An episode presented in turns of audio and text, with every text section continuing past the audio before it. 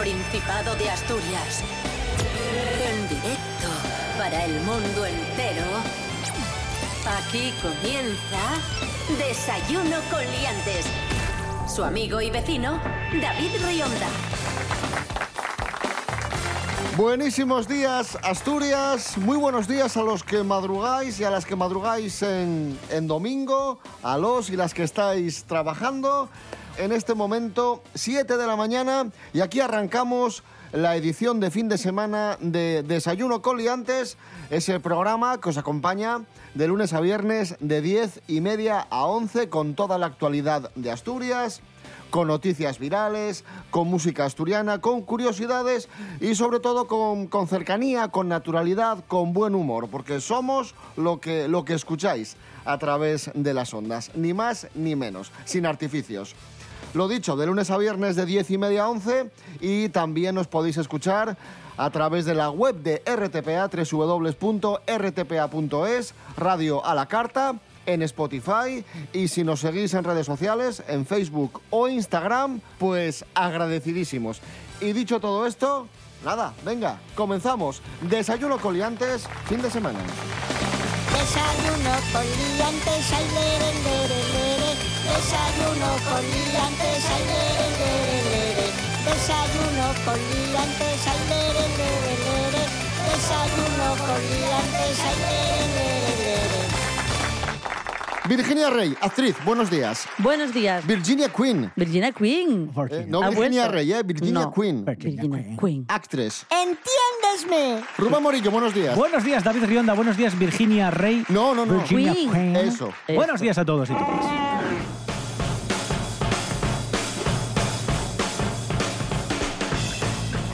Vamos a empezar felicitando al empleado del mes. ¿Quién es? Yo. Un empleado de una tienda de electrónica de Moscú que en su primer día de trabajo robó 53 iPhone Bien, bien jugado. Bien jugado.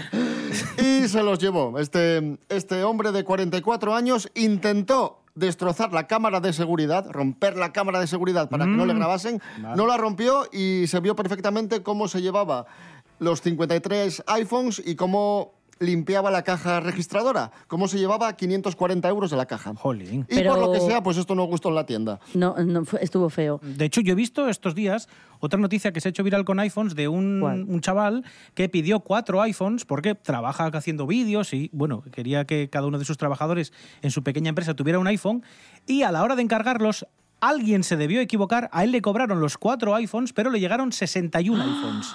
¡Qué Le llegó uno suelto, que era el suyo, que era de un color especial, y luego los otros tres que tenían que llegarles, alguien eh, equivocadamente, en vez de pedir tres individuales, tres unidades, debió pedir tres cajas de 20.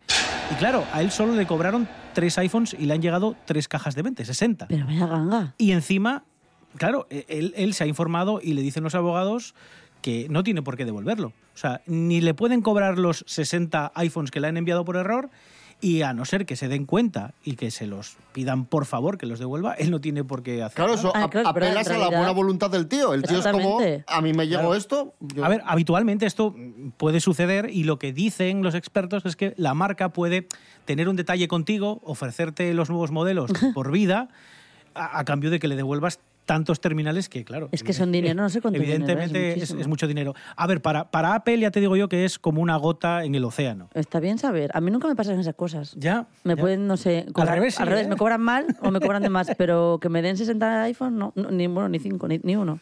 A vosotros que tampoco, ¿no? Tampoco, Nada, nada. Tampoco. Felicidades.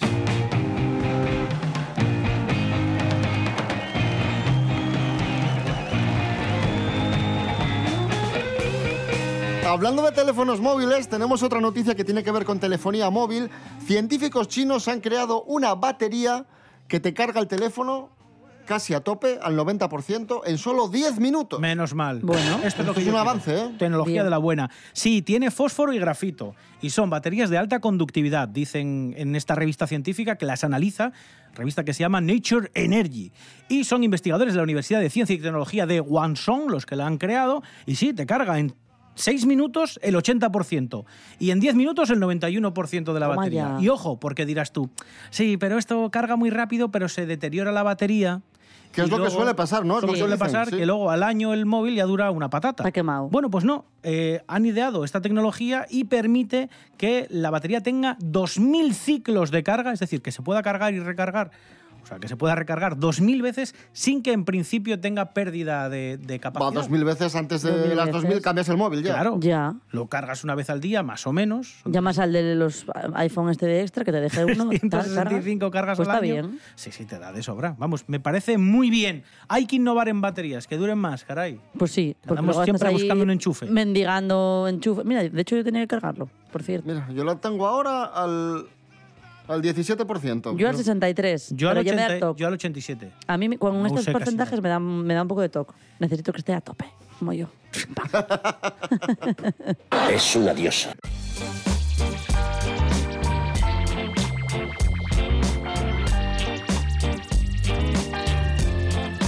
Desayuno con liantes.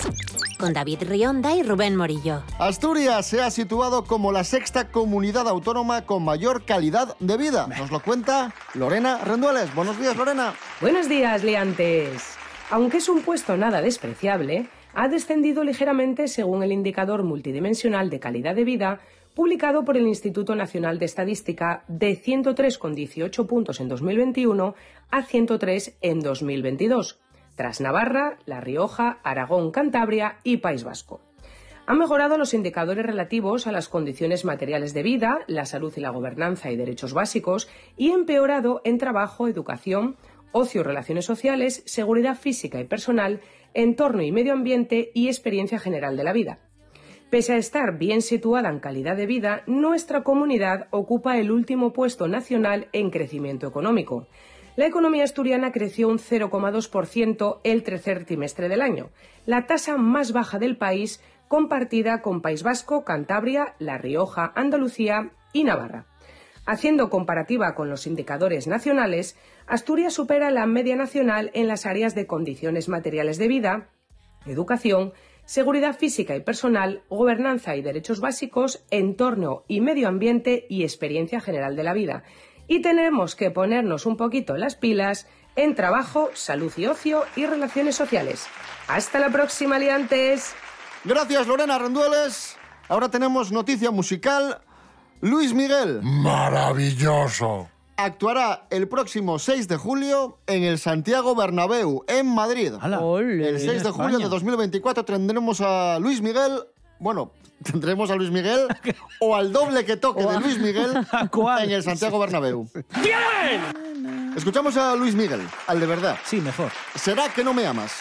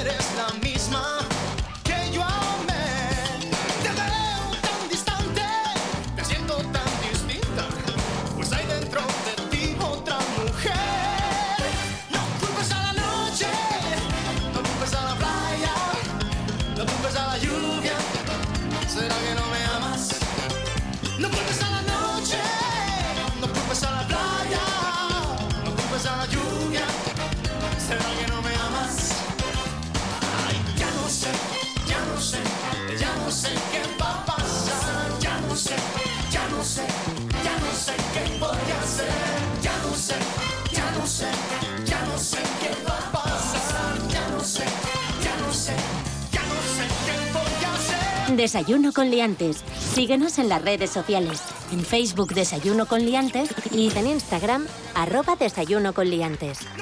Dos edificios asturianos se encuentran en la lista de los más feos de España. Fernando Caballero, el director de la Oficina de Arquitectura Urbana, ha hecho una lista de los 10 edificios más feos de España, un ranking que ha sido recogido por la cuenta arroba Díaz Villanueva en un hilo de X, antes Twitter. Dos edificios asturianos entre los más feos de España. A Uno de ellos, esto no es sorpresa, es el Calatrava de Oviedo. Claro. El Bueno. Centollo. ¿El centollo lo llaman? El centollo. Ah, no, sab- bueno, pero yo en qué mundo vivo de verdad. ¿Pero tú de dónde eres? No sé de dónde vengo. ¡Oh, Dios! El Centollo. Eh, califica a este señor a- al Calatrava como una monstruosidad arquitectónica. Bueno, lo Ah, es. bueno, a ver, bueno, yo- no está a mintiendo. ver, tanto, tanto, tanto, tanto como una monstruosidad, ¿no? Yo Bueno, ya le he es- dicho. Personalmente no me gusta. No es que no me guste, es que yo creo que El enclave. el enclave Sí, es el muy enclave. Sí, inadecuado. sí, porque arquitectónicamente es llamativo. Y además ahora le añadimos una cosa que yo ya he mencionado en las últimas ocasiones que hablamos del Calatrava, que es que se está poniendo guarro.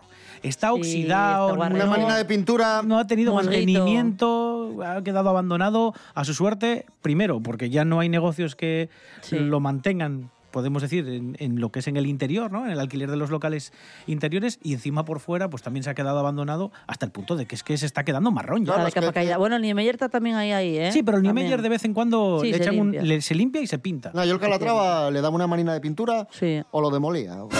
Toma por saco, venga. Directamente. Pa' chatarra. Ah, Oye, y, y- y cuál es el otro edificio que tengo yo aquí? Y el otro es eh, las torres de la Plaza del Marqués, en Gijón, junto al barrio de Cimavilla y Ah, frente al. Palacio de. Revillagigedo. Y dice este señor Ah, sé cuál que es. Porque no encaja con el resto de la arquitectura del lugar. Es que eh, eh, lo defiendo a capa y espada en este comentario, porque es que os dais cuenta cuál es, ¿no? Sí, sí, es sí, como sí, todo sí. el barrio de Cima de Villa tan bonito. Y de repente, Y ¡pum! Emerge eso ahí que no, no pega ni con cola. Ojo porque, porque No Gijón pega. también está siendo estos días muy comentado precisamente por la, la arquitectura y todo el desarrollo urbano de la ciudad, porque hay edificios que se están rehabilitando, edificios con fachadas históricas, Sí. que se tienen que mantener por ley, pero les permiten construir Y más mucho. alturas. Y, encima, y es una cosa rarísima porque tú tienes dos alturas, tres alturas, con el estilo arquitectónico que toca, el, clásico, que se mantiene, y de repente, del tercero para el sexto, Todo nuevo, sí. es todo nuevo. Como friki de la arquitectura te diría, en algunos países del mundo esto se hace y se hace muy bien, pero es verdad que si no lo haces muy bien es un cantazo. Esto es, esto es futurista pasa. del tercero para el sexto y clásico, renacentista, bueno, de- Sí, de- pero del sí, tercero sí, al, sí. al bajo, por favor. Pues hay muchos en Gijón, efectivamente. Pero la gente va mirando el móvil, tampoco mira para arriba. ya, Por favor. España no es un jardín de infancia, aunque en ocasiones es verdad que lo parece. Noticia viral. Curiosa respuesta de Beatriz Rico, la, actriz asturiana, en redes sociales. Tuvo ahí un hater, se enzarzó con él y toda esta historia se ha hecho viral. Nos la cuenta María Álvarez. Buenos días, María. Pues efectivamente, Liantes, Beatriz Rico vuelve a estar en el candelero. Y todo por el comentario de la guerra entre Israel y Palestina, donde la actriz ha querido dejar su opinión. Y claro, como ya os estaréis imaginando, pues las redes han saltado. Ella escribía, ah, si es por eso, nada, nada, a seguir, a matar para cumplir la profecía de Isaías. Pero luego los fanáticos religiosos son los otros, las palabras de un perturbado. Su comentario al respecto del conflicto ha generado mucho ruido mediático en las redes con duras contestaciones. Para empezar, un usuario fue contundente con ella en su respuesta barra ataque. No sabes de lo que hablas, boca chancla. Todo lo inicia jamás troceando, violando, reventando y quemando vivos a más de mil inocentes israelíes. Y a continuación le sacaba un asunto pasado tirando a matar. Tienes mucho más talento enseñando las pi en interview que como analista política, para rematar con un das vergüenza ajena. ¿Qué hizo Rico? Bueno, pues la Rico ha querido entrar en ese cruce de respuestas, pero lo ha hecho en torno de humor. Sí, sí, y encajando muy bien lo que le decían. La respuesta de la actriz ha sido muy contundente. Gracias, no encontraba la revista y ahora ya la he recuperado. Y lo ha aderezado con un zasca aplaudido y bien por las redes y que ya se ha convertido en viral. Cuando quieras dar lecciones a alguien, intenta que sean sin faltas ortográficas básicas, que pierdes credibilidad y quedas como un ignorante con ínfulas. ¡Hala! Ahí la has dado. Bueno, pues esa era la curiosa respuesta de Beatriz Rico, que se hacía viral tras oír que tenía más talento enseñando sus tips que de analista política. Esto es lo que pasa cuando un actor, en este caso una actriz, habla de mm, algún tema de interés, como en esta ocasión ha sido la crisis entre Israel y Palestina, y las redes reaccionan. Eh, como os acababa de comentar, pues eso, recibía críticas feroces, recordándole su pasado, pero la Rico salía airosa. Venga, que tengáis buena mañana, chicos. Hasta luego, liantes. Mua, mua, mua, mua, mua, mua. Gracias, María Álvarez. Estamos en Desayuno con Liantes en RPA, la radio autonómica de Asturias. Eso es verdad.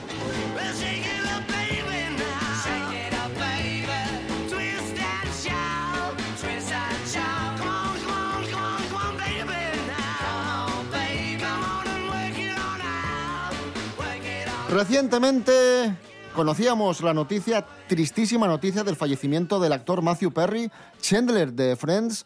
Nos dejó esto bastante impactados, Sí. falleció a los 54 años de, de edad. Y claro, para todos los que vimos Friends. Y, nos, y nos marcó, pues fue, ha sido un varapalo tremendo. Yo sigo tocadita. Me gustaba mucho Friends, la verdad. Y Chandler era muy guay. Chandler, yo creo. Bueno, es que todos tenían su punto. Es que al No, final. todos tienen su punto, pero Chandler tenía ese puntillo así como de mm, que te gustaría que estuviera en tu grupo de amigos, así, ¿no? Y a mí me dio mucha pena, la verdad. Bueno, hablamos de Friends. Yo creo que, si no la mejor, de las mejores sitcoms Sí. de la historia. Seguramente la mejor, ¿eh? En cuanto a. La por- mejor y, como el punto, y, ¿cómo se dice? Punto de inflexión, punto de aparte de, para lo que venía después, no sé. Yo creo que fue como un antes y un después en la historia de... Y se une, pues eso, un muy buen guion con actuaciones muy buenas, con. con- yo creo que las mejores decisiones, de las Mm. Sí. mejores decisiones de casting. de re- el, casting reparto, el reparto era perfecto. Sí, sí, sí. Variado, perfecto, todos tenían su, su importancia. Pues Friends creo que no se iba a titular Friends. No, ¿Cómo se eh, iba a es llamar? una de las curiosidades. Se iba a llamar, hubo varias opciones. Teóricamente se iba a llamar Friends Like Us, amigos como nosotros. Ah. Aunque también se barajaron otros nombres por parte de la NBC, ¿vale? Que era Six of One, o sea, seis de uno, de un grupo, o Insomnia. Insomnia Café se iba a llamar Insomnia. también. Sí, pero bueno, al principio no tenían muy claro cómo se iba a denominar, se quedaron con lo de Friends Like Us, pero al final, cuando se estrenó el primer capítulo en septiembre de 1994, la cadena dijo que igual era demasiado largo y que era mejor quedarse solo con Friends. Yo creo que también está mejor. Yo siempre quise tener un, un- o sea, un grupo de amigos, no, por Dios, que adoro a mis amigos, pero ese rollito así de las casas, ¿no? En Nueva York, tal, cuando lo veía decía yo, "Ojo- ojalá yo tuviese así mi casita de Nueva Claro, York". claro, Mi, sí, sí, sí. mi piso, eh, ojito, porque tenían, no, no, no sé qué edades tenían, con un piso del copón en Nueva York, y dices, esto, esto es imposible, esto es inviable, esto no lo tiene. Te iba a preguntar si llevaste el pelo tú a los Rachel, pero quizás es que en el 94, vamos a A poner ver, yo- 96, 97, eres insultantemente joven. Yo era insultantemente Claro. pequeña en general, pero sí que luego una época que tenía, Se bueno, como, como Rachel y como alguna actriz así más española, con un poco de, mm, despuntado así, a plancha, planchadito y como con un despuntado para arriba. ¿no? Bueno, pues Jennifer Aniston dijo que llegó a odiar ese peinado, que le parecía feísimo, feísimo, que no le gustaba nada, que era como un suplicio llevarlo todo el día.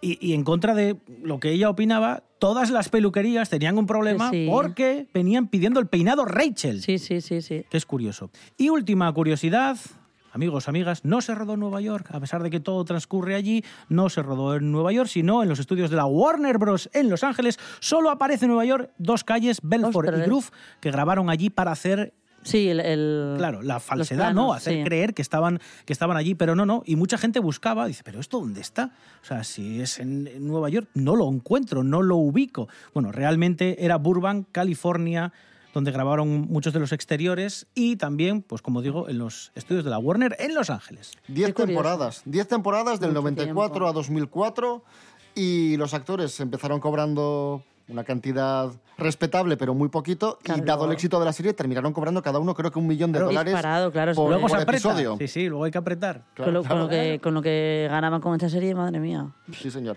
Vamos a escuchar a Ross y Chandler en acción, en este caso ligando, momentazo de Friends. A ver. ¿Sabes qué? Ya basta, basta de hablar. Tengo que ir pasando página. Eh, fíjate en esas dos rubias de ahí. Oye, acompáñame. ¿Pretendes que nos divorciemos todos? Venga, no tienes que hacer nada, pero será más fácil si vamos los dos como en la universidad, ¿te acuerdas? Primero tú uh, rompes el hielo con alguno de tus chistes para que vean que eres el gracioso. Luego yo les entraré con alguna conversación interesante para que vean que soy el tío brillante, inquieto y sexy. Creía que yo iba a hacer los chistes. ¿No tendrías que estar en el trabajo? ¡Ah, por ella! Por cierto, buen doblaje, ¿eh? También. En da- español muy bien está doblado. bien, sí, es verdad. Me ha dado más pena todavía ahora, ¿eh? Fíjate, Sí, no había visto nada ni oído nada de, de la serie después. Me ha dado penita, pero bueno, ahí quedará. Vamos a escuchar la canción de Friends, I'll Be There For You, de Rembrandt. Guapísima esa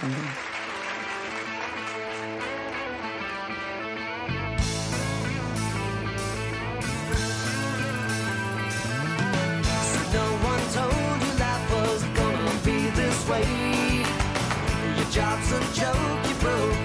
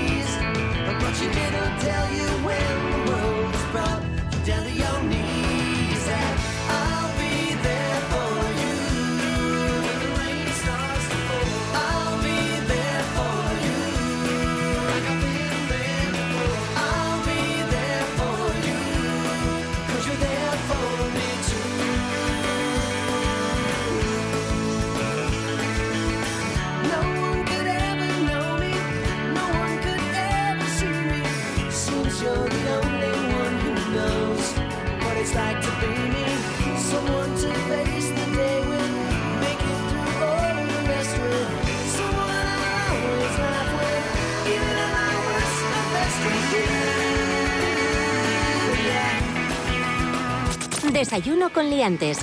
Con David Rionda y Rubén Morillo.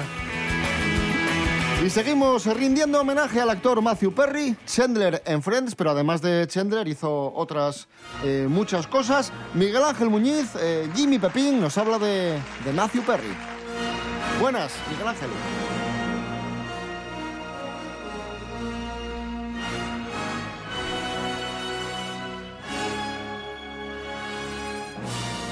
Pues a los 54 años de edad ha fallecido Matthew Perry, un actor estadounidense de bastante fama en los años 90 y primeros 2000, fundamentalmente por ser uno de los protagonistas de la sitcom Friends, una serie cómica que bueno, tuvo muchísimo éxito en los años 90, desde su empiece en el 94 hasta su fin en, el año 2004, pues una década en antena que no es ninguna broma y cosechando además muy buenas audiencias, incluso bueno, en las plataformas hoy en día se sigue reproduciendo bastante. Una serie con un calado, ya os digo, con, una- con un calado en la cultura popular de su época, pues bastante importante. Ya independientemente de que a uno ya le guste o no, a mí particularmente es una serie que no me gusta, nunca me hizo demasiada gracia, pero bueno, es indudable que, que fue un éxito, ¿no? Y que ya os digo que alcanzó un peso bastante importante en la cultura popular, bueno, dando lugar no solo a una legión de fans, sino a productos de merchandising de diverso pelaje. Y bueno, Matthew Perry, al igual que sus compañeros, ¿no? Pues Jennifer Aniston, Matt LeBlanc, Lisa Kudrow, David Swimmer, pues eh, Courtney Cox, todos de alguna forma, como os decía, se lanzaron en, básicamente en esa, en esa serie, porque bueno, habían hecho trabajos previos, ¿no? En el caso de Courtney Cox, por ejemplo, de Jennifer Aniston, pero nada demasiado relevante eh, como para tener luego el impacto posterior que tuvieron con la serie, ¿no? No, no había nada comparable previo en el trabajo de, de estos actores. Y realmente lo curioso es que la serie funcionó muy bien hasta el punto de que pasaron un montón de, de estrellas, ¿no? Pasó desde Sean Penn hasta Alec Baldwin, pasando por Julia Roberts Brad Pitt. En fin, un montón de, incluso Jean-Claude Van Damme. Y en el caso de Matthew Perry, pues básicamente su carrera posterior, incluso, bueno, aunque él empezó su carrera en solitario como intérprete ya mientras estaba compaginando la serie, porque ya a finales de los 90 interpreta a los protagonistas de películas como Tango para tres, y luego ya más posteriormente pues Colgado de Sara o títulos como Falsas Apariencias, que fue un gran éxito, protagonizado también por Bruce Willis y del que se hizo una secuela al poco tiempo después. ¿Estás bien? Sí. Parece que tienes prisa. Es Jimmy el tulipán Tudesky. El tulipán es sospechoso. Sexy. Sofía ha matado a 17 personas. Demos un paseo. ¿Un paseo? Jimmy, te aseguro que no quiero morir. Hazte a la idea porque morirás. ¿Qué? Todos moriremos. Tarde o temprano. ¿Descubrirán a Jimmy Tudesky sus nuevos amigos? Pero nunca, nunca llegó, yo creo, a funcionar, igual que ninguno de, de sus compañeros, tanto David Swimmer como Matt LeBlanc, no llegaron a funcionar como estrellas, eh, digamos, de, cine, ¿no? Realmente luego acabaron pasándose, bueno, en el caso de David Swimmer llegó a ser incluso director, sí que ha, trabajado en películas más o menos conocidas eh, y relativamente relevantes, digamos, pero nunca llegaron a ser grandes estrellas del, cine, ¿no? Sin embargo, en la televisión tuvieron bastante importancia, ¿no? Matt LeBlanc llegó a tener su propio show y ya os digo, igual que Matthew Perry que quizá fue de los tres el que más intentos tuvo de, de protagonista, sobre todo eso adscrito a, comedias románticas, aunque no llegó a, a cosechar el éxito, digamos, que obtuvo en, en televisión, es indudable que, bueno, era un rostro popular y, de hecho, bueno, realmente él se, se retira, entre comillas, durante largos periodos, básicamente por sus problemas, ¿no? Porque tenía bastantes problemas psicológicos y luego tenía bastantes adicciones y demás, que bueno, ya es como un cliché, ¿no? Este tipo de circunstancias, pero bueno, no por ello dejan de ser menos ciertas. También tuvo un cierto éxito a, a mediados, finales de los 90 con, con bueno, y lo que- seguramente la que sea su primera película de protagonista o de coprotagonista, como fue Solo los tontos se enamoran, ¿no? De Andy Tennant, donde compartía cartel con Salma Hayek. I'm looking for Alex. He just ducked out. And his life was right on track. You are taking over in Vegas. No, no, no, no, no. Everything that's famous about Las Vegas is about leaving it. That movie, the song, even the mob left Las Y Vegas. bueno, esa película sí que funcionó, entonces yo creo que de alguna forma eso le dio cierta carta blanca a, a Matthew Perry para, para que los estudios, digamos, que le, le dejaran protagonizar o le dieran proyectos para protagonizar películas eh, relativamente importantes dentro de este género, ¿no? De la comedia romántica fundamentalmente, porque no es un actor tampoco que se haya bregado en dramas ya no de época, sino simplemente contemporáneos, dramas desgarrados, ni, ni películas de acción o de aventuras. Ha sido un, un actor que en ese sentido por una parte la industria seguramente le habrá encorsetado y por otra el consciente un poco de, sus rangos interpretativos, porque desde luego no era tampoco Marlon Brando, pues entiendo que, que él mismo sabía por dónde se podía mover bien, ¿no? cuál era su, su terreno su terreno pantanoso y cuál era su terreno donde mejor se movía, ¿no? Entonces, pues ya os digo, un actor, bueno, y reconocido, ¿no?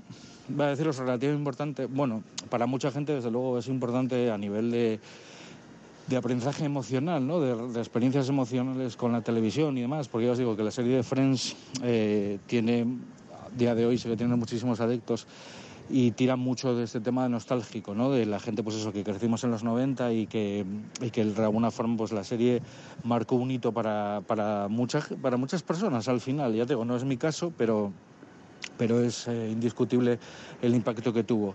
Entonces, bueno, yo creo que merece un cierto recuerdo Matthew Perry por, por ser alguien que triunfó en un medio que intentaron lanzarlo a otro más grande y no llegó a triunfar, pero que en cualquier caso tiene, tiene un puñado de películas que atestiguan su, su labor y que bueno, pues a algunos les gustarán más o menos, pero que bueno, creo que es un tipo respetable, o sea, hace un trabajo digno.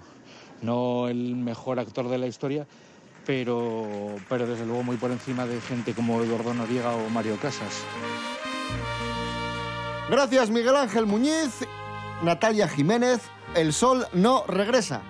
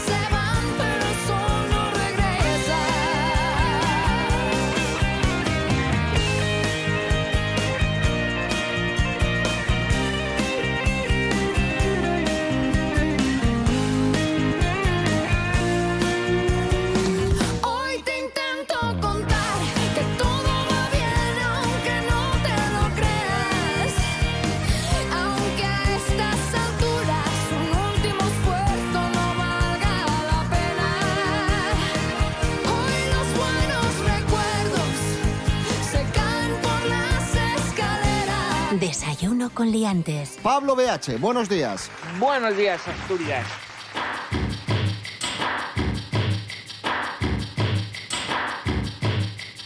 Hoy es el Día Mundial del Trabalenguas. Estos pequeños acertijos, estas frases, los trabalenguas, vienen de la antigua Grecia. Se usaban con fines educativos y también para eh, divertirse. Y además son muy útiles por ejemplo, en lo que nos toca a nosotros, para los locutores, son muy útiles para entrenar esto de vocalizar y no verdad. trabarte. Chichichi. Un vaso es un vaso. Podemos decir trabalenguas, venga, nos ponemos a prueba. Venga. Venga, empiezo yo. bueno, vale. Venga, sí. Vamos a celebrar el Sí, Día Mundial del sí. Trabalenguas. El ridículo hazlo tú primero y Y luego ya los ya vamos los demás. luego ya Eso te es. seguimos. Eso es. Tengo una gallina pinta, pipiripinta, pipirialegre y gorda, que tiene tres pollitos pintos, pipiripintos, pipirialegres y gordos. Si la gallina no hubiese sido pinta, pipiripinta, pipirialegre y gorda, los pollitos no hubieran sido pintos, pipiripintos, pipirialegres y gordos. Mec. Ahí ¡Qué está. maravilla! Hola. ¡Bravo! ¡Eh! ¡Bravo! Eh, yo ya lo probé antes y no me salió. Bueno, el tuyo es más difícil, ¿eh? Eh, pero bueno, yo lo intento, que yo soy una persona... Tira, tira. Venga, vamos allá. Mariana Magaña desenmaraña mañana la maraña que enmaraña Mariana Magaña. ¿Eh? Mariana bien, Magaña sí. desenmaraña... Es que desenmarañará... Es más difícil, Es sí. difícil. Mariana Magaña Sí. desenmaraña mañana la maraña que enmaraña María Magaña. Ay, Es un actor como la copa de un pino. Pablo BH, Posible. tú tienes un clásico. Bueno, sí, yo tengo el, el clásico y encima me habéis puesto el que tiene más R porque sabéis que lo pronuncio que te cagas. ¿Sabes? Muchas gracias. Pues mira, tres, tis- tres tristes tigres tragaban trigo en tres tristes trastros sentados tras un trigal. Sentados tras un trigal en tres tristes trastros, tras, tras, tras, tras, tras, tristes, tristes, tristes. ¡Bravo! ¡Bien! Sí, señor. A tope. Claro que sí, es, es tranquilamente eh, la, la nueva canción de Paquirrin, puede ser. Me va a utilizar de beat. También te digo, hay letras de reggaetón menos elaboradas, ¿eh? Con menos mensaje que esto. ¿Sabes? Esto tenía que tener como beat de reggaetón. No tres tristes tigres desde Guayaquil tragando trigo. Para todas esas tigresas sentados en el trigal. Seguimos jugando con las palabras, en este caso, palabras bien encadenadas, bien escritas y con un mensaje, con una historia muy bonita. Es Melina, la nueva novela del periodista Juan Ramón Lucas, Rubén Morillo. Sí, es la nueva novela de Juan Ramón Lucas, una protagonista eh, que bueno que no tiene una vida nada fácil, nace cuando no debe, donde no se la espera, y esta novela relata las dificultades de muchas mujeres por el mero hecho de serlo durante el siglo pasado y reivindica la educación como herramienta para lograr para lograr, perdón, la igualdad. Se ha mm, evolucionado, pero queda mucho por hacer. Así lo asegura su autor, Juan Ramón Lucas, al que vamos a escuchar. Esto es lo que nos tiene que decir de la novela. A mí me, interesa mucho mm, dos cosas en el relato de ficción. Una, la documentación y la otra, el, el- el lenguaje. Utilizar el lenguaje. Y si es posible, si tienes acceso a ello, que no siempre puedes, eh, eh, em, de, forma poética. Eh, Yo creo que en este, en, este, en este relato, en esta novela, en este Melina, sí he conseguido... eh, mm, eh, he conseguido algunos elementos poéticos incluso en momentos especialmente duros, porque la novela tiene momentos muy duros. Casi todo el mundo reconoce parte de su vida, porque lo que a mí me contaron es lo que te contaron a ti y le contaron a cualquier persona que haya tenido pasado rural o minero eh, en, esta, en esta tierra y haya sufrido esos años duros de la, la revolución y la guerra. Pues ahí está Melina, la última novela de Juan Ramón Lucas. ¿Y dónde la podemos encontrar? Pues en las librerías, por ejemplo, la podemos encontrar en Matadero 1. ¿Qué es Matadero 1? Pues Matadero 1 es el nombre de la mítica librería Ojanguren que ha reabierto con este nuevo proyecto eh, cultural. Una iniciativa que han puesto en marcha varios socios, entre ellos nuestra colaboradora, la escritora Leticia Sánchez Ruiz y el editor Jorge Salvador. Matadero 1 ha sido premiado como mejor proyecto empresarial en economía social de 2023 por Asata Asturias. Vamos a escuchar a los clientes de Matadero 1, la antigua librería Ojanguren, y a Jorge Salvador, uno de los socios que adelanta algunas de las actividades que va a tener Matadero 1, que no solo va a ser una librería, va a ser un centro cultural con un montón de, de actividades. Todo lo que no sea cerrar librerías, sea abrirlas y mantener también, la, digamos, las marcas tradicionales de la ciudad, estupendo. El mismo local te vuelve otra vez a tus épocas de estudiante, un local bonito, muy bien montado, personal estupendo. Un espacio cultural, no solo una librería, sino que va a, ser, va a dar talleres literarios, va a tener un pequeño cineclub. Pues es algo que Oviedo, Oviedo necesitaba, necesitaba un revulsivo en Oviedo. Estaba como muy estancada, muy, muy estática. La semana que viene vendrá es pues, eh, David Barreiro a presentar su nueva novela, vendrá Cristina Fernández Cubas a presentar El Columpio, vendrá eh, Aitana Castaño, Juan Ponte y, y Noemí Sabugal a un encuentro sobre cuenca minera y literatura, cultura en vivo y, y bueno, que sea un espacio de encuentro en torno a los libros y la literatura, esa es la idea. Fantástico, pues os invitamos a, pasaros por Matadero 1, la antigua librería Ojanguren, en el centro de Oviedo, en el casco antiguo. Y ahora nos vamos al... eh, Bueno, iba a decir al futuro, pero esto ya es presente, porque la inteligencia artificial sigue copando titulares. Tenemos una noticia que nos ha dejado de piedra, y es que existe una modelo que han hecho con inteligencia artificial, una chica que no existe, pero que factura con sus publicaciones en redes sociales 4.000 euros al mes. Nos lo, los huevos. Sí, sí, sí. Digo, uy, perdón. Nos lo cuenta Jorge Aldeitu. Buenos días, Jorge. Muy buenos días, liantes. Hoy nos vamos a adentrar en el mundo de Instagram porque sabéis que no todo es lo que parece. Pues hoy vamos a hablar de una cuenta de una chica que se llama Aitana López. Puede que muchos de vosotros la sigáis. Su nombre en Instagram es fit. Es una modelo de Barcelona y en su Instagram vemos un poco su día a día, cómo se comporta, cómo consume alguna marca, cómo juega videojuegos, cómo habla de tener una vida fit. Pues bien, hasta aquí parece un perfil normal y corriente, pero nada más lejos de la realidad. Esta mujer, Aitana, no existe. Es un experimento de una agencia de modelos de Barcelona y está creada con inteligencia artificial. ¿A dónde vamos a llegar con esto de la inteligencia artificial? Me parece increíble. Tiene un montón de contenido donde se basa en videojuegos y ejercicio físico y el perfil es tan natural, lo vemos tan real, que incluso su éxito ha sido tan logrado que ha recibido invitaciones para eventos en todo el mundo, imaginaos. La agencia de modelos que está detrás dice que tiene una agencia de modelos sin modelos y con esta persona, con Aitana, están facturando unos 4.000 euros al mes. Es un proyecto piloto, pero a saber dónde acaba todo esto. Seguiremos informando, liantes. Gracias, Jorge Aldeitu. Y ahora música, música para animar. Música asturiana. Ahí está nuestro amigo Alfredo González, el flaco de Turón, y un clásico, ya. Vivos de frío.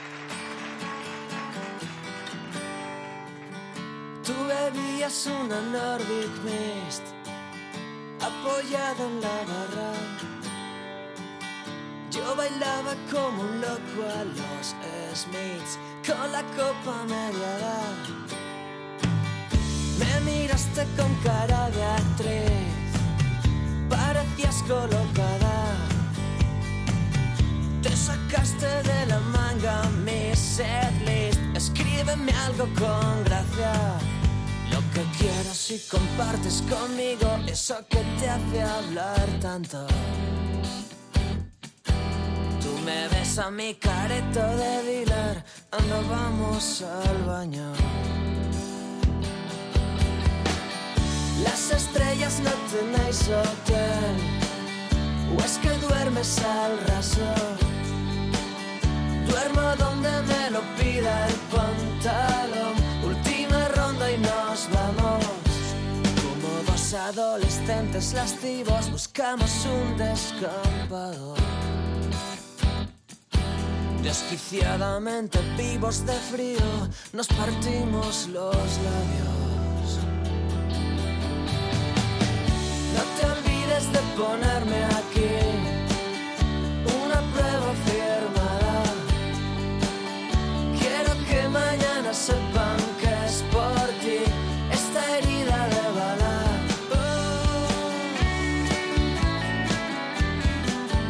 Todos los años en Desayuno Coliantes os hablamos de la baba banga. Baba baba baba baba banga.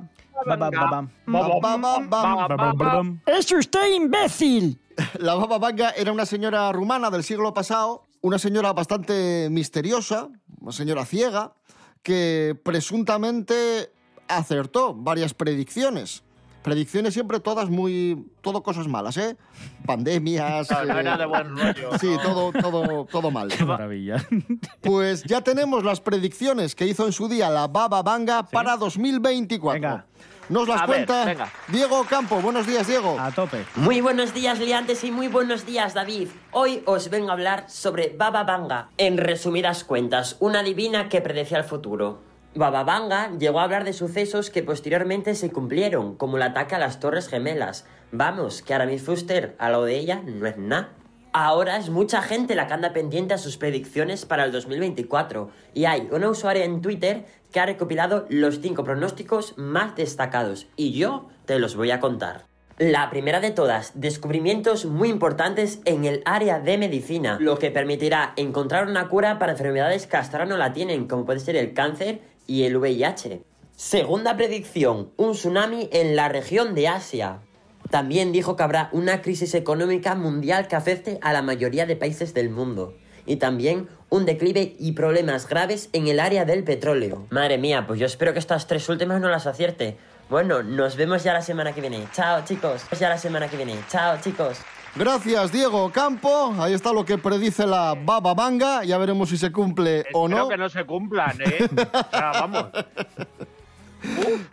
Y hablando de adivinación, uno de los procedimientos, por así llamarlo, más conocidos de la adivinación, de la predicción, es el tarot, esto de, de echar las cartas. ¿De dónde viene esto, Rubén Morillo? A ver, esto viene de, de- de la antigüedad, pero, El mus, pero, pero no muy atrás, no, no. Eh, el tarot era directamente eh, un, un juego de barajas eh, del, del siglo XIV en concreto, ¿vale? Eh, se jugaba casi todo en, en Italia y Francia. Y este juego de barajas del siglo XIV fue evolucionando y se fue transformando en un método de adivinación a finales del siglo XVIII, ¿vale? Principios también del XIX. Eh, ¿Cómo se llegó a utilizar esta baraja para la adivinación? No está del todo claro. Eh, sí que algunos apuntan a que las formas de la baraja creían, y por esto de la superstición, que podía apuntar o podía reflejar ciertos pasajes de las personas. Pero bueno, hasta el siglo XIX, como digo, 18, eh, finales del 18, principios del 19, no se utilizó para este menester. Rider White Smith, la baraja de tarot así se llama, Rider White Smith, Se usaba en Inglaterra, sobre todo 1909, eh, por esas fechas. Y por cierto, estos tres apellidos son por los eh, inventores, creadores, desarrolladores de la primera baraja, que eran Rider Waite, pero incluyeron a Smith, que es Pamela Coleman Smith, que es una señora que en 1858 nacía y era una ilustradora, a la que también se le atribuían poderes sobrenaturales de adivinación. Así que imagínate, se junta que se utilizaba esta baraja para la adivinación básica o para decirle cuatro tonterías a alguien, y esta señora lo que hizo fue perfeccionarlo un poquito, le añadieron detalles, detalles más Claro, místicos. Eh, efectivamente, la, la- la cambió un poco para que tuviera todavía más, Bueno, pero más de- tinte de, De de todas, formas, de todas formas, hay, hay adivinos o adi- y adivinas que también tiran, usan la baraja española, ¿eh? Ah, sí, sí, por supuesto, sí, sí, sí. Aquí Pero cada uno tira y, gente habrá con las de con las del Monopoly, seguro, vamos. Que, que sigo defendiendo mi teoría que esto viene del mus. ¿Nunca habéis visto, o del tute, o de estos juegos, nunca has visto en esta gente que juega en los bares que dice, yo es que tiré el 4 porque sabía que tú tenías el 2 y al final nos han cerrado en vasos y cosas así? Esos también son adivinos. Y, y al final habéis dicho que esto venía de un juego de cartas. Esto es la evolución. Yo algún día veré leer el futuro en plan de, uy, ah, pintan bastos y cosas así, ya lo verás. A mí me gustaría tirar las cartas, pero de estas que teníamos de, de pequeños que había de Ay, de las familias, de las familias. Fórmula 1 había Sí, también, de, de, motos, futbolistas, sí, había de de, sí, sí. De dibujos Uy, animados. te, tenido- te ha salido Prosineski de revés. Esto... Mira, te ha salido Willy Fogg y tal, de las que teníamos de te ha pequeños. este programa es un bochorno.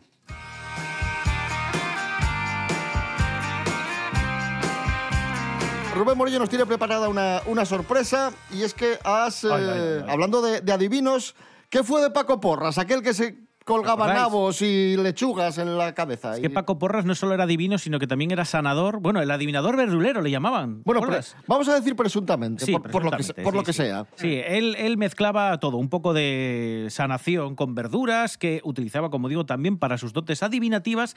Es cierto que le perdimos la pista a principios de los 2000 y Gracias he buscado una adivinación, eh, un remedio, una cuestión. He buscado lo más cercano al día de hoy de Paco Porras. ¿Qué sabemos de este señor? Bueno, pues han pasado muchos años y sigue, sigue todavía en el mundo del esoterismo, de la adivinación, del- de la sanación, entre comillas, y tiene un videoblog en el que él va subiendo periódicamente vídeos en los que eh, muchos de ellos eh, hace cuestiones religiosas, ¿vale? muy respetable, pero he encontrado un vídeo en el que se ayuda de un experto como él, también sanador, a través... Vamos a decir presunto, Presunto sanador. por lo que sea. a través de las verduras eh, y de las hierbas y todo este tipo de cosas. Y quiero que veáis esta conversación en la que hablan del aloe vera, creo, si no me equivoco. Y eh, la pregunta que le hace Paco Porras a este señor, que es el experto. Y, y bueno, vamos. A ver, a ver.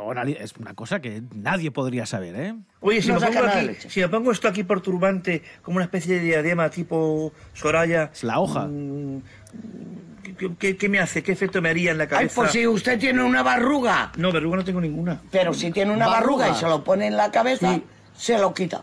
Pues ahí está. La si, barruga. Si tiene usted una barruga, La barruga. se pone usted una hoja eh, de aloe vera y, y ya está. Y ya se, le va la, se le va la barruga. Eres un cara dura impresionante.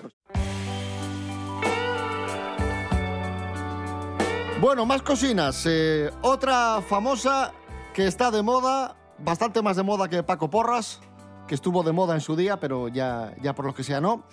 Rosalía, esta sí está Ah, de moda. Rosalía. Sí. Rosalía, la cantante Rosalía que, ojo, podría tener nuevo novio. Nos lo cuenta María Álvarez. Buenos días, María. ¿Qué pasa, liantes? Muy buenos días. Bueno, pues después de que se confirmara su separación de Raúl Alejandro en julio, si recordáis, Rosalía se tomó un tiempo alejada de las redes sociales, ¿eh? Para luego regresar de nuevo al ojo público, pero poquito a poco. Y aunque algunos fans no perdían la esperanza de que hubiera una reconciliación entre la española y el puertorriqueño, yo incluida, tal parece que la cantante ha dado vuelta a la página y está enfocada en el aquí y en el ahora. Sin embargo, en medio de su soltería, la llamada Motomami ha sido alcanzada por rumores que apuntan a un posible romance con un actor estadounidense, sí, sí. Y es que el pasado 30 de octubre, Rosalía fue fotografiada con Jeremy Allen White, el protagonista de The Beer, en Los Ángeles. La cantante y el actor disfrutaron del domingo paseando por un mercado de agricultores local en el que se comercializan flores, entre otras cosas. Precisamente el intérprete fue captado cargando grandes ramos mientras caminaba junto a la española, quien por su parte llevaba curiosamente una flor de alcachofa. Y nada, pues a mí me encantaría que la cantante española que terminó hace unos meses su compromiso con Raúl Alejandro eh, no solo fuese captada con el estadounidense hace unos días, sino que además confirmara de una vez por todas este supuesto romance que se comenta, se rumorea y ya es todo un cotilleo oficial. Venga, hasta mañana chicos, chao, un beso liantes. Gracias, María Álvarez. Y Rosalía es noticia por partida doble. Por un lado, por esa presunta relación sentimental que acabaría de iniciar. Y por otro lado, porque un día como hoy presentaba su segundo disco, El Mal Querer, que fue un auténtico éxito y fue el disco que la encumbró en todo el mundo. Vamos a escuchar a Rosalía y la canción Aute Couture. Y, y vamos a dar las gracias a Pablo BH por haber estado con nosotros. Gracias, Pablo. Pues muchas de nada, ha sido un placer muy grande y pues ya me voy, me voy a poner aloe vera en la barruga. Te conjuro te dejo prendado. Encima del techo olvido los pecados. tenía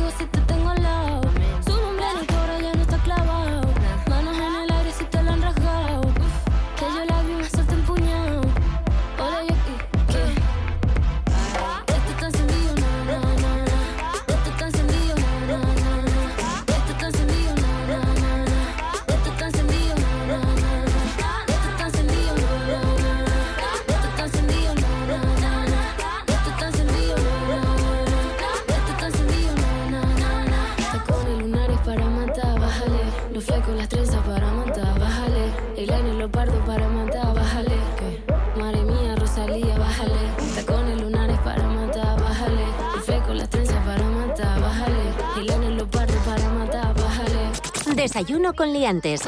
Con David Rionda y Rubén Morillo. Y rematamos este desayuno coliantes con noticias de cine. Miguel Ángel Muñiz, muy buenas. Buenas, ¿qué tal estáis? Bien. Vamos con las noticias de cine. Primera noticia. A ver. Sylvester Stallone anuncia la segunda parte, la secuela de Samaritan, una película de Amazon Prime Video que se estrenó el año pasado. Una historia de un superhéroe, un superhéroe veterano que vive en la clandestinidad. ¿Qué nos dices de esta peli, Miguel Ángel? A mí me gustó. Sí, bueno, era un poco la típica película de, de Stallone, en el sentido que era como alguien así, como un poco acabado y tal, un poco un antihéroe, un, un personaje que era casi como una especie de indigente, ¿no? que vivía allí en unos pisos así como, como todo muy deprimente. Y bueno, estaba bien. A ver, dentro de que es una película de plataformas y que, a ver, tendría un presupuesto más o menos limitado, pero bueno, era interesante, sí, está bien. Y la, la segunda parte tiene sentido porque, bueno, como quedó, es algo- como, quedó abierta la historia. Claro, sí. y como es algo episódico ya por, por ser una propia adaptación, no de un cómic, sino de algo, o sea, sino de la propia estructura del cine de superhéroes, que ya es algo episódico de por sí, entonces bueno, tiene sentido que hagan una continuación. ¿Y por qué crees que no tuvo buenas críticas esta, esta peli? Porque sí es verdad que tuvo bastante éxito, mucha aceptación, pero bueno, a los críticos como que no les gustó esto. Bueno, porque los críticos yo Van creo con prejuicios que... ya, ¿no? ¿O qué? Sí, aparte que son un, es un tipo de película que normalmente es complicado que los críticos le, le presten suficiente atención como para analizar si realmente eso está bien o mal. Creo que es como el típico material de, de derribo, ¿no? Decir, bueno, pues otra vez una película de este tipo, que de mamporros, de tal, de superhéroes, de acción y tal, y no... A ver, que a, mí la película tampoco es que parezca gran cosa, o sea, está bien, pero bueno, también es una película hecha en, unos- en un cierto sentido como está hecha como por clichés, ¿no? O sea, es como lugares comunes, pero que bueno, que funcionan al final. No me, no me parece que esté, que esté mal hecha. No es gran cosa, tampoco tengo que sea una maravilla, pero, pero era interesante. Pues Samaritan en Amazon Prime Video, si la queréis ver, ahí tenéis la oportunidad y, y Stallone anuncia la segunda parte. Y hablando de Stallone y hablando de críticas, la película que ha tenido críticas muy malas ha sido Los Mercenarios 4, también de Stallone, que ha sido un fracaso tanto de crítica como de público. Ya la han quitado de los cines, ha recaudado solo eh, 16 millones de dólares.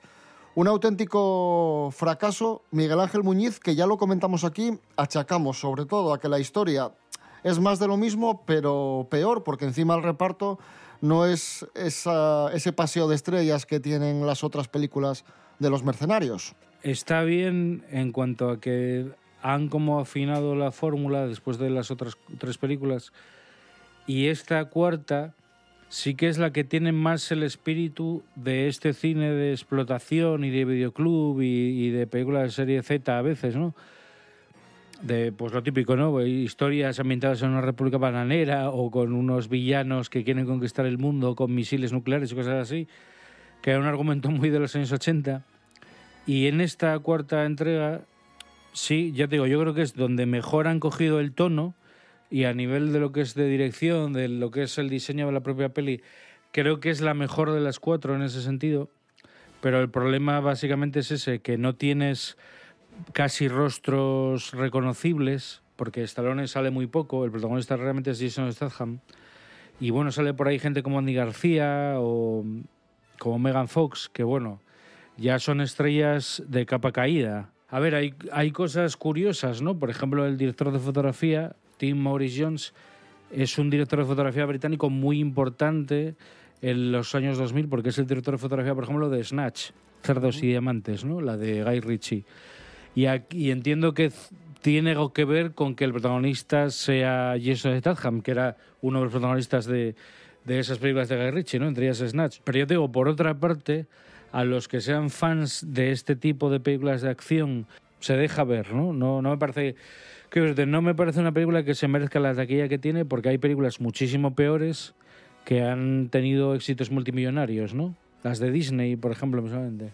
Pues ahí está, es el final de la saga Los Mercenarios, se acaba la saga y también se acaba la serie Superman y Lois. Ha sido cancelada, la cuarta temporada será la última y todo se debe, bueno, no se sabe exactamente a qué se debe, pero probablemente sea a que James Gunn va a redefinir el futuro de los personajes de DC y este Superman pues no entra dentro de este de este nuevo universo. Este Superman que se parecía al Superman ya. turco. Sí, yo me pierdo. Yo no sé cuántos Superman hay. Ya. Esto es una serie de, de Superman. Bueno, Superman solo hay uno, que es bueno, pero es que yo ya, Sí, ya está. veo películas, como no las he visto Los las últimas, son, que se llaman de otra forma, que si el hombre de hierro, que si no sé qué, que si... Esto, esto es. Superman centrado en su relación con, con su mujer, con Vale. Lois Lane y los hijos, y es un poco drama familiar. Vale. Y el Superman se parece al Superman turco. Que no es que Vale. actúe mal, pero físicamente a mí no me pega Estéticamente, ¿quieres decir? Sí, Ah, vale. físicamente Sí, a mí él no me parece pega. un señor turco, vamos. Bueno, pero esta Superman y Lois está nueva, eh, eh, esta Esto que es se como cancela una ahora. especie de patochada que han hecho a partir de a partir de es como un spin-off de la serie de Supergirl que la hacía la misma productora CW en la que ese Superman del tipo es de Taylor Hodgkin que parece un tipo un inmigrante turco y aparte como actor pues tampoco es que sea demasiado bueno pero es que aparte no impone nada o sea la diferencia es como que Superman tiene que ser alguien que al lado de otros superhéroes destaque, porque es Superman. No Tiene puede que ser un tío imponente, no no un tío de dos Mindundi. Y aquí lo pones al lado estos crossovers y tal que hacían, que salía Flash y Flecha Verde y Supergirl y la de Dios. Y Superman era como el último mono, o sea, era como un tipo que medía como medio metro menos que el resto. Ostras. Y aparte no imponía absolutamente nada. Parecía un tipo, un turco mazao del gimnasio y ya está. Vale. Entonces, claro. eh, Sí, pierde mucha fuerza. perdea- y aparte es lo que te digo, que la serie es como una especie de melodrama y tal. Como todas las de ahora, tiene un montón de efectos digitales que cantan por bulerías, prácticamente. Y no tiene, para mí no tiene ningún tipo de interés, porque ni siquiera el reparto. O sea, la estética es como horrible, pero es que aparte las historias se pasan por el forro de los tebeos. Y lo tiene todo, ¿eh? Y lo- las interpretaciones, los, los actores son como actores que dices tú, tío, es que estos son, son como de son como de, de aduro, los, el reparto es como de al peso. Venga, méteme 10 actores ahí al peso. Es, es como gente con anticarisma, carisma menos 5000. Pues nada, buena noticia para ti. Se acaba Superman. Lois, cancelada. Y con esta noticia os, eh, nos quedamos y os dejamos hasta mañana. Volvemos mañana. Mañana jueves a las diez y media de la mañana. Recordad, muy importante, en Instagram y Facebook, ahí estamos en Desayuno Coliantes y también nos podéis escuchar en la web de RTPA, www.rtpa.es, en Radio a la Carta y también estamos en Spotify. Rubén Morillo. David Rionda. Hasta mañana. Hasta mañana. Miguel Ángel Muñiz, gracias. Chao.